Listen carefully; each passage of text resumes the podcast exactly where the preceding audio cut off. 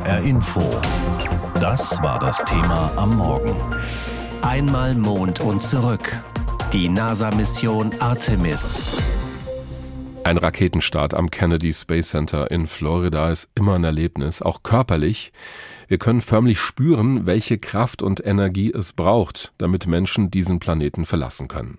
Seit fast 50 Jahren gehen die Reisen aber immer nur in die Erdumlaufbahn, zur internationalen Raumstation ISS etwa. Zum Mond ist seit den großen Tagen der Apollo-Missionen niemand mehr geflogen. Das will die NASA ändern mit dem neuen Artemis-Programm. Heute Nachmittag soll der erste Schritt zurück zum Mond unternommen werden. Die aktuell größte flugbereite Rakete der Welt, die SLS, steht auf der Rampe fast 100 Meter hoch. Mit ihr sollen in den kommenden Jahren wieder Menschen zum Mond fliegen. Dieses Mal ist das nur ein Testflug ohne Besatzung, zweimal um den Mond herum und wieder zurück zur Erde. Unser USA-Korrespondent Florian Mayer wird es live in Florida beobachten. Wir haben vorhin miteinander gesprochen. Der Countdown für diese Mission dauert ja sehr lange. Der hat schon am Samstag angefangen. Steht denn noch alles auf grün momentan? Momentan stehen alle Zeichen auf Go for Launch. Alles, was man hört von den Bodencrews und allen anderen NASA-Offiziellen, die sich momentan mit dem Zustand der Rakete und der Kapsel beschäftigen, sehen gut aus. Es gibt momentan keine Berichte über technische Probleme und die bisherigen Wettervorhersagen sehen auch so aus, dass man wahrscheinlich pünktlich um 14.33 Uhr, solange jetzt nichts mehr passiert, starten kann werden wir natürlich verfolgen, auch in HR Info. Und mit Ihnen zusammen werden tausende Medienleute und auch Zuschauer sich diesen Start anschauen. Wie erleben Sie im Moment die Stimmung um Sie herum? Das ist eine Mischung aus extremer Vorfreude, auch unter den Journalistinnen und Journalisten natürlich. Man ist nicht immer bei sowas dabei, auch wenn man dann natürlich versucht, weiterhin objektiv zu bleiben. Aber man spürt auch die Anspannung, die über diesem ganzen Kennedy Space Center liegt. Egal, wen man hier von der NASA anspricht, ob das der Busfahrer ist oder einer der wissenschaftlich Beteiligten an diesem Projekt. Alle erzählen einen, wie wichtig dieses Projekt ist, wie groß es ist und wie wichtig es auch ist, dass es gelingt und eben eben nicht schief geht, weil es eben für die NASA so eine ganz, ganz große Sache ist. Und ich hatte die Chance in Houston das Mission Control Center vor ein paar Wochen besuchen zu können, dort mit dem Lead Flight Director zu sprechen. Rick LeBroad und auch der sagte, als die Mikrofone aus waren, das hier ist ein riesen, riesen Ding und der Druck auf die gesamte Mannschaft ist unglaublich groß. Ja, dieser Start heute soll ja auch der erste Schritt sein für die USA, aber eben auch für die internationalen Partner, für die ESA zum Beispiel, die Europäische Raumfahrtorganisation, um wieder auf dem Mond zu landen. Was steht da heute alles auf dem Spiel? Das steht einmal dieses Projekt an sich auf dem Spiel, das unglaublich viel Geld verschlungen hat. Ein internes Gutachten der NASA geht davon aus, dass bis 2025 93 Milliarden Dollar ausgegeben werden sein sollen für dieses Projekt. Veranschlagt waren mal knappe 30. Es hat ungefähr doppelt so lange gedauert, wie es eigentlich dauern sollte. Eigentlich wollte man schon vor sechs Jahren an diesem Punkt sein, an dem wir heute sind. Insofern lastet da schon mal sehr, sehr viel Druck auf der NASA. Und es geht natürlich auch um Prestige und auch um ein Politikum. Die NASA muss hier in Washington DC immer wieder um ihr Budget und um ihre Anerkennung kämpfen. Weltraumforschung ist ein sehr, sehr teurer Komplex und das will nicht unbedingt jeder Politiker und jede Politikerin unterstützen. Und insofern sollte diese Mission schiefgehen oder sollte dieser groß angekündigte Flug zum Mond einfach nicht gelingen, steht die NASA vor einem milliardenschweren Scherbenhaufen. Die Amerikaner an sich gehen ja an sowas gerne mit einer gehörigen Portion Pathos ran, auch mit Nationalstolz. Ist davon auch was zu spüren heute? Oh ja, das können die US-Amerikanerinnen und Amerikaner sehr, sehr gut. Das fängt an beim NASA-Chef selbst, Bill Nelson. Der Mann ist Ex-Senator, der blutet Red, White and Blue und der betont bei jeder Pressekonferenz, wie wichtig das hier ist und stellt immer wieder heraus, dass das hier natürlich ein ganz großes Prestigeobjekt der USA sind. Wir sind eine Nation, die es immer noch schafft, eine der stärksten Raketen überhaupt zu bauen. Eine Rakete, die die Menschheit wieder zum Mond bringt, zu diesem ganz besonderen Objekt, das wir jede Nacht sehen. Hm. Und die die internationalen Partner dazu einlädt, da natürlich auch mitzumachen unter der Führung der USA. Kamala Harris, die Vizepräsidentin, die die NASA quasi auch beaufsichtigt, wird heute da sein und eine Rede halten. Das wird mit sehr, sehr viel Pathos und sehr, sehr viel Nationalstolz natürlich gefeiert. 2025 dann, das ist der Plan, sollen die ersten Menschen dann wieder auf dem Mond landen nach den Apollo-Missionen. Warum wollen die USA unbedingt zurück zum Mond? Naja, einmal eben wegen diesem Prestige, der damit zusammenhängt. Es ist natürlich ein Symbol zu sagen, wir haben es geschafft, da jetzt auch nach 50 Jahren nochmal hinzufliegen. Und der weitere Plan ist ja auch, sich dort quasi fest zu installieren mit einer entsprechenden Raumstation, genannt Gateway, die dann im Orbit um den Mond kreisen wird. Und da geht es auch um das Politikum Weltall. Es ist ja eins. Also es ist ja wieder ein neues Rennen um den Weltraum entbrannt. Vielleicht hat es auch nie wirklich aufgehört besonders mit äh, Blick auf China und auch auf Russland. Und Bill Nelson, der NASA-Chef, hat das hier auch ganz offen gesagt. Es geht auch darum zu sagen, wir sind diejenigen, die sich dann da mal breit machen, bevor irgendeine andere Nation, die nicht mit uns zusammenarbeiten will, da oben steht, mhm. eine Flagge in den Boden rammt und sagt, das Ding ist jetzt uns. Und es hat natürlich auch wissenschaftliche Aspekte. Man möchte den Mond weiter erforschen, möglicherweise Eisressourcen und Mineralien dort oben nochmal finden und auch das Ganze nutzen als Testlabor, mhm. um am Ende sagen zu können, die Erfahrung, die wir da gemacht haben, können wir einsetzen, um vielleicht zum Mars zu fliegen sagt Florian Mayer, unser USA-Korrespondent. Der ist im Moment am Kennedy Space Center in Florida, verfolgt dort die Startvorbereitungen für die erste NASA-Mission zurück zum Mond. Ein Testflug noch ohne Besatzung. Heute Nachmittag um kurz nach halb drei soll's losgehen. Und das ist auch das Thema bei uns heute Morgen. Einmal Mond und zurück. Die NASA-Mission Artemis.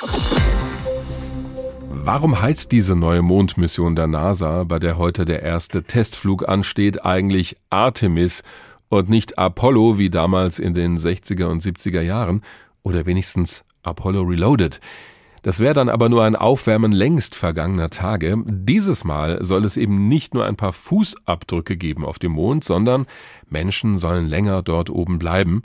Am Ende soll sogar eine Basis dort aufgebaut werden, am besten am Mond Südpol. Deswegen Artemis, das ist die Zwillingsschwester von Apollo in der Mythologie des alten Griechenlands. Dazu kommt noch eine andere Besonderheit. Wir Europäer, genauer gesagt auch wir Deutschen, fliegen mit zum Mond. Die Europäische Raumfahrtorganisation ESA baut für die Raumkapsel Orion an der Spitze dieser großen Mondrakete ein wichtiges Element, das sogenannte Service Module. Das ist der Teil des Raumschiffes, das den Strom liefert, die Atemluft, den Antrieb und so weiter. Wird gebaut von Airbus in Bremen. Unser Reporter Daniel Hoffmann war dort. Vier Meter hoch, gut fünf Meter Durchmesser und mehr als 15 Tonnen schwer ist der europäische Beitrag zur Mission Artemis 1. Antrieb, Temperaturkontrolle und Elektrizität, das sind die Kernaufgaben des ESM. Dazu soll es bei bemannten Flügen Sauerstoff, Stickstoff und Wasser bereitstellen. Das Modul ist ein Paradebeispiel für die europäische Zusammenarbeit im Raumfahrtsektor, findet Marc Steckling, der Leiter von Space Explorations bei Airbus in Bremen. Es ist insgesamt von mehr als 3000 Mitarbeitern und 60 europäischen Raumfahrtunternehmen über die letzten Jahre entwickelt und gebaut worden. Und da es hier in Bremen final integriert wird, trägt es auch den Namen Bremen. Somit hat Bremen nicht nur den Schlüssel zur Welt, sondern tatsächlich auch den Schlüssel zum Mond. Und der Mond ist auch das finale Ziel der Raumfahrtorganisationen aus den USA und Europa, NASA und ESA. Mit dem Start heute geht es erst einmal darum, die Technik zu testen. Die erste Mission Artemis 1 wird dazu genutzt, um das Raumschiff, das oralen Raumschiff auf Herz und Nieren zu testen und deswegen ist diese Mission länger, komplexer, umfangreicher als die darauffolgende Mission. Bei Artemis 2 sollen in zwei Jahren Astronauten mit an Bord sein und mit Artemis 3 sollen 2025 erstmals nach mehr als 50 Jahren wieder Menschen auf dem Mond landen. Bis dahin muss klar sein, dass die Technik funktioniert. Sonst wäre der jahrelange Aufwand umsonst gewesen. Und das wäre auch für die Kollegen in Bremen ein herber Rückschlag, sagt Annemarie Lose. Sie ist unter anderem für die Lebenserhaltungssysteme des Servicemoduls ESN zuständig. Wir bringen da unser gesamtes Herzblut rein. Das macht keiner nur als Job, das ist auch irgendwo eine Berufung. Und äh, von daher steckt da nicht nur Arbeit drin, sondern auch ähm, ein Teil, ein bisschen Seele von uns. Vier bis sechs Wochen soll der erste Teil der neuen Mondmission dauern. Wenn der Start heute glückt, wird es wohl gut vier Tage dauern, bis das ESM Orion-Gespann den Mond erreicht. Den soll die Raumkapsel eine Weile umkreisen, auch um Daten zu sammeln, zum Beispiel über die Auswirkungen auf Astronauten und Pflanzen. Airbus-Chefingenieur Matthias Gronowski fiebert schon vorab mit. Wahnsinn einfach. Super aufregend, äh, super spannend und wir werden viel lernen auf dieser ersten Mission, was dann sicherlich noch in weitere Missionen dann darüber hinaus Einfluss oder einfließen wird. Space Explorations Leiter Steckling hofft, dass es gelingt, mit der Artemis-Mission auch Jugendliche für die Raumfahrt zu begeistern. Das sei immens wichtig, nicht nur für die Zukunft der Raumfahrt. Wenn junge Menschen begeistert sind, dann tun sie tausend tolle Sachen, die wir für unsere Zukunft brauchen. Und am Ende ist es die Verantwortung von uns allen, jungen Menschen das Gefühl zu geben, es lohnt sich zu träumen. Es lohnt sich auch verrückte Träume und futuristische Träume zu träumen, wie zum Beispiel den Start zum Mond oder die Reise zum Mars. Das ist aber noch ein Fernziel der Raumfahrt. Aber wenn es mal soweit sein sollte, vielleicht erwartet uns dann ein ähnlicher Gänsehautmoment wie am 20. Juli 1969, als der US-Astronaut Neil Armstrong als erster Mensch den Mond betreten hat.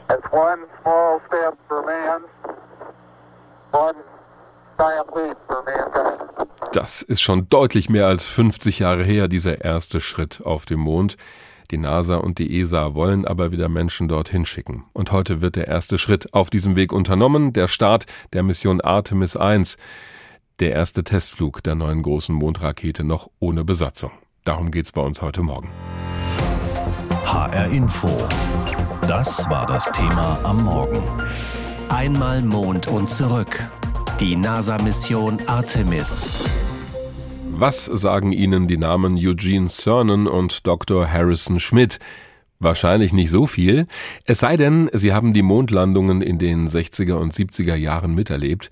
Die beiden waren die bislang letzten Menschen, die den Mond betreten haben. Im Dezember 1972 bei der Mission von Apollo 17. Das ist bald 50 Jahre her. Das Raumfahrtwettrennen der USA gegen die Sowjetunion war längst gewonnen. Irgendwie gab's danach kein Interesse mehr, zum Mond zu fliegen. Aber das soll nun anders werden. Heute will die NASA den ersten Testflug einer neuen großen Rakete wagen. Mit der werden dann bis Ende 2025 wieder Menschen auf die Mondoberfläche transportiert, beziehungsweise mit einer Landefähre, die noch gebaut werden muss. Dieses Mal ist auch keine Besatzung an Bord, es wurden nur Messgeräte eingebaut bei dieser Mission Artemis 1. Aber warum überhaupt sollen wir denn zurück zum Mond? Gibt es da noch was Neues zu entdecken? Darüber habe ich mit Dr. Caroline Liefke gesprochen. Sie ist Astrophysikerin am Haus der Astronomie in Heidelberg. Frau Dr. Liefke, wie schauen Sie denn als Wissenschaftlerin auf diesen Start heute? Ja, ich bin so ein Kind der Nach-Apollo-Zeit, also der 80er Jahre, sprich, ich bin jemand, der selber nie live eine Mondlandung miterlebt hat. Von daher ist das irgendwie auch in gewisser Weise eine seltsame Perspektive, weil so dieser Begeisterungsausbruch der Leute, den man heute immer noch hört, von Leuten, die so zehn Jahre älter sind als ich, den kann ich dadurch, dass ich es selber nicht erlebt habe, nicht mehr so richtig nachvollziehen. Von daher, ja, ist das, ist das so eine gewisse Erwartungshaltung. So, ich will auch mal so dieses, dieses Feeling haben. Der Mond war ja auch schon ganz am Anfang der Raumfahrt das erste Ziel außerhalb der Erdumlaufbahn. Wir wissen also schon eine ganze Menge über diesen Himmelskörper. Ist der Mond denn aus Ihrer Sicht wissenschaftlich noch interessant heute? Naja, also wir können jetzt sagen, das ist unser nächster kosmischer Nachbar, aber nichtsdestotrotz, also es ist ja jetzt auch fast ziemlich genau 50 Jahre her, dass das letzte Mal überhaupt ein Mensch einen Fuß auf den Mond gesetzt hat. Wir haben eine Handvoll, sag ich mal, Gestein und Staub von der Mondoberfläche mitgebracht von einzelnen Stichpunkten. Das heißt ja aber noch lange nicht, dass wir wirklich alles über den Mond wissen. Ganz im Gegenteil. Also das hat ja eigentlich eher, ja, ich sag mal, angefixt und dafür gesorgt, dass man sagt, man will mehr wissen halt eben über unseren Begleiter. Und weil das schon so lange her ist, Sie haben es gerade angesprochen, seit Menschen das letzte Mal auf dem Mond waren, haben wir denn heute, also nach 50 Jahren fast, noch andere Möglichkeiten, vielleicht auch neue Erkenntnisse, mit denen wir dann zum Mond fliegen können, um da mehr rauszufinden? Na, aber auf jeden Fall. Also es gibt ja keinen Wissenschaftszweig, der sich innerhalb von 50 Jahren nicht weiterentwickelt hat. In der Tat, Und ja natürlich ist es so, dass die Mondproben zum Beispiel, die man damals mitgebracht hat, die werden natürlich auch heute noch mit den heutigen technischen Möglichkeiten, die man mittlerweile entwickelt hat, untersucht, äh, neue chemische Analysen gemacht und so weiter. Aber da geht es dann halt auch einfach darum, mehr Möglichkeiten zu haben, auch gerade dann natürlich eben vor Ort was machen zu können. Da hat man ja de facto eigentlich nur bei Apollo 17 mit Harrison Schmidt einmal einen Fachmann, einen Geologen vor Ort gehabt, der halt wirklich direkt vor Ort sagen konnte, ja, was passiert hier jetzt eigentlich wissenschaftlich im Bereich Geologie und ähm, das fortzusetzen, auch an anderen Standorten über die ganze Mondoberfläche verteilt. Das ist ja im Prinzip so, als würde man einen Außerirdischen auf einen Punkt auf der Erdoberfläche schicken und sagen, ja, jetzt charakterisier mal diesen Planeten. Hm. Und je nachdem, ob das jetzt hier in der Antarktis oder irgendwo in der Wüste ist, kommt dann natürlich was ganz anderes bei raus. Es heißt immer, wir könnten auf dem Mond auch besser herausfinden, wie das Sonnensystem mal entstanden ist und damit auch die Erde. Wie beurteilen Sie das? Das ist ja eigentlich so eine Sache, also gerade halt auch wenn man wieder zurückdenkt, so diese 50 Jahre der Apollo-Ära, die gängige Theorie heutzutage, wie man sich denkt, dass das Erde-Mond-System entstanden ist, ist ja, äh, dass es da eine Kollision gab der Urerde mit einem größeren Körper und dass sich sozusagen aus den Trümmern der, der obersten Erdschicht und dieses Kollisionskörpers dann halt eben der Mond gebildet hat und ein Teil davon halt eben auch auf die Erde zurückgeregnet ist. Hm. Diese Theorie, die gab es damals noch gar nicht, als äh, man halt eben die Apollo-Zeit hatte. Also das wurde erst äh, Mitte bis Ende der 70er überhaupt erst als Theorie entwickelt. Und da so jetzt zum Beispiel mal nach Bestätigung suchen zu können, warum das wirklich so ist, dass wir halt eben anscheinend gewisse Ähnlichkeiten, aber doch Abweichungen haben zwischen Mondmaterial und, und Erdenmaterial, dem alleine schon mal auf die, auf die Spur zu kommen. Der nächste Schritt wäre dann natürlich zu gucken, ja, wie, wie passt das überhaupt zur Entstehung der anderen Himmelskörper in unserem Sonnensystem. Mhm. Aber ja, müssen wir mal gucken. Ne? Dann müssen wir noch den nächsten Schritt zum Mars machen. Ja, das ist ja sowieso immer das Argument nach dem Motto, der Mond ist dann eine Art Sprungbrett für weitere Missionen Richtung Mars und so weiter. Aber abgesehen von seiner Bedeutung für die Raumfahrt, was wäre denn mit uns auf der Erde, wenn wir den Mond nicht hätten? Wir hätten eine ganze Menge Probleme. Also der, der Mond ist ja, ich sag mal, unser kosmischer Stabilisator. Also jeder hat ja fast irgendwie einen Globus bei sich zu Hause stehen und der steht irgendwie immer so schräg auf seinem Halter da. Warum ist das so? Ja, die Erdachse steht schräg auf ihrer Umlaufbahn um die Sonne. Dieses Schräge, das liegt relativ stabil im Raum. Wäre der Mond nicht da, der da halt nämlich wirklich so als, als kosmischer ja, Steigbügelhalter sozusagen wirkt, würde die Erdachse die ganze Zeit hin und her pendeln. Und das würde ja so Dinge wie Wetterextreme die wir derzeit ja am eigenen Leibe erfahren, nochmal stark verstärken, weil halt dieses Schwanken der Erdachse die Jahreszeiten nochmal deutlich verstärken würde oder halt eben auch nicht. Sagt Dr. Caroline Liefke, Astrophysikerin am Haus der Astronomie in Heidelberg. Wir haben gesprochen über die Rückkehr der NASA und auch der europäischen ESA zum Mond. Heute Nachmittag soll der erste Testflug der neuen Mondrakete zur Mission Artemis 1 starten, allerdings noch ohne Besatzung. Das ist das Thema heute Morgen, haben wir genannt Einmal Mond und zurück, die NASA-Mission Artemis. Wir reden über Artemis 1. Das bedeutet natürlich, da kommen noch andere nach. Mit der Nummer 1 aber setzt die NASA, die amerikanische Raumfahrtbehörde, da an, wo sie vor 50 Jahren aufgehört hatte, Flugkörper auf die Reise zum Mond zu schicken. Zunächst nur mal drumherum fliegend, um Fotos zu machen. Später sollen auch wieder Menschen zum Mond fliegen und die Flüge sind längst nicht alles. Langfristig geht's ja auch um eine Raumstation, ähnlich der ISS, die gebaut werden soll. Die USA sind mit Hilfe der europäischen Partner also wieder aktiv im Weltall und wollen damit auch dem Rest der Player zeigen, mit uns müsst ihr rechnen. Vorfreude und Anspannung. Beides ist im Kennedy Space Center in Cape Canaveral, Florida, keine 24 Stunden vorm Start der bisher stärksten NASA-Rakete deutlich spürbar. Nicht nur unter den vielen internationalen Journalistinnen und Journalisten, sondern auch unter den vielen geladenen Gästen, die sogar schon eigene Weltraumerfahrung mitbringen, wie der deutsche Astronaut Alexander Gerst. Man kann wirklich sagen, dass jetzt eine neue Ära der Raumfahrt anfängt. Das ist ungefähr so relevant ähm, wie der erste Flug zur ISS, der erste Flug, der diese äh, grandiose Kooperation damals vor äh, mehreren Jahrzehnten gestartet hat. Das Gleiche spielt sich jetzt ab äh, in Richtung Mond und deswegen sehen wir hier tatsächlich einen historischen Moment. Mit der Mission Artemis will die NASA zurück zum Mond. Ermöglichen sollen das die neue Trägerrakete SLS Space Launch System und die ebenfalls neue Raumkapsel mit dem Namen Orion auf ihrer Spitze. Gemeinsam bilden sie Artemis 1, den ersten Flug der NASA zum Mond seit der letzten Apollo-Mission vor 50 Jahren stellt sich die Frage, warum etwas aufwendig und teuer wiederholen, was bereits vor so vielen Jahren gelungen ist. Wissenschaftlich extrem interessant. Kein Mensch weiß, wie der Mond eigentlich äh, zustande gekommen ist. das äh, ist überhaupt noch nicht verstanden. Wahrscheinlich ist er ein Zwilling der Erde, aus der Erde raus entstanden. Wir müssen ihn einfach als Spezies verstehen. Äh, das ist sehr, sehr wichtig für uns erklärt Astronaut und Geophysiker Alexander Gerst den wissenschaftlichen Aspekt. Aber auch der Weltraum und der Mond sind ein Politikum. Das Rennen um die Vorherrschaft im Weltall ist aufs Neue entbrannt. Die NASA und damit auch die US-Regierung wollen Russland und vor allem China zuvorkommen, den Mond als Testlabor für Flüge zum Mars nutzen und haben dabei viel Unterstützung aus Europa. Das ist was ganz Besonderes. Es ist das erste Mal, dass Europa tatsächlich ausgesucht wurde für ein missionskritisches Element, für eine bemannte Mission. Was Marc Steckling, Raumfahrtchef von Airbus, mit missionskritischem Element meint, ist das Versorgungsmodul der neuen Raumkapsel, entwickelt in Zusammenarbeit mit Airbus und weiteren Firmen von der Europäischen Raumfahrtbehörde ESA. Es versorgt die Kapsel nicht nur mit Sauerstoff und Wasser, sondern auch mit Energie für alle Systeme und den Antrieb.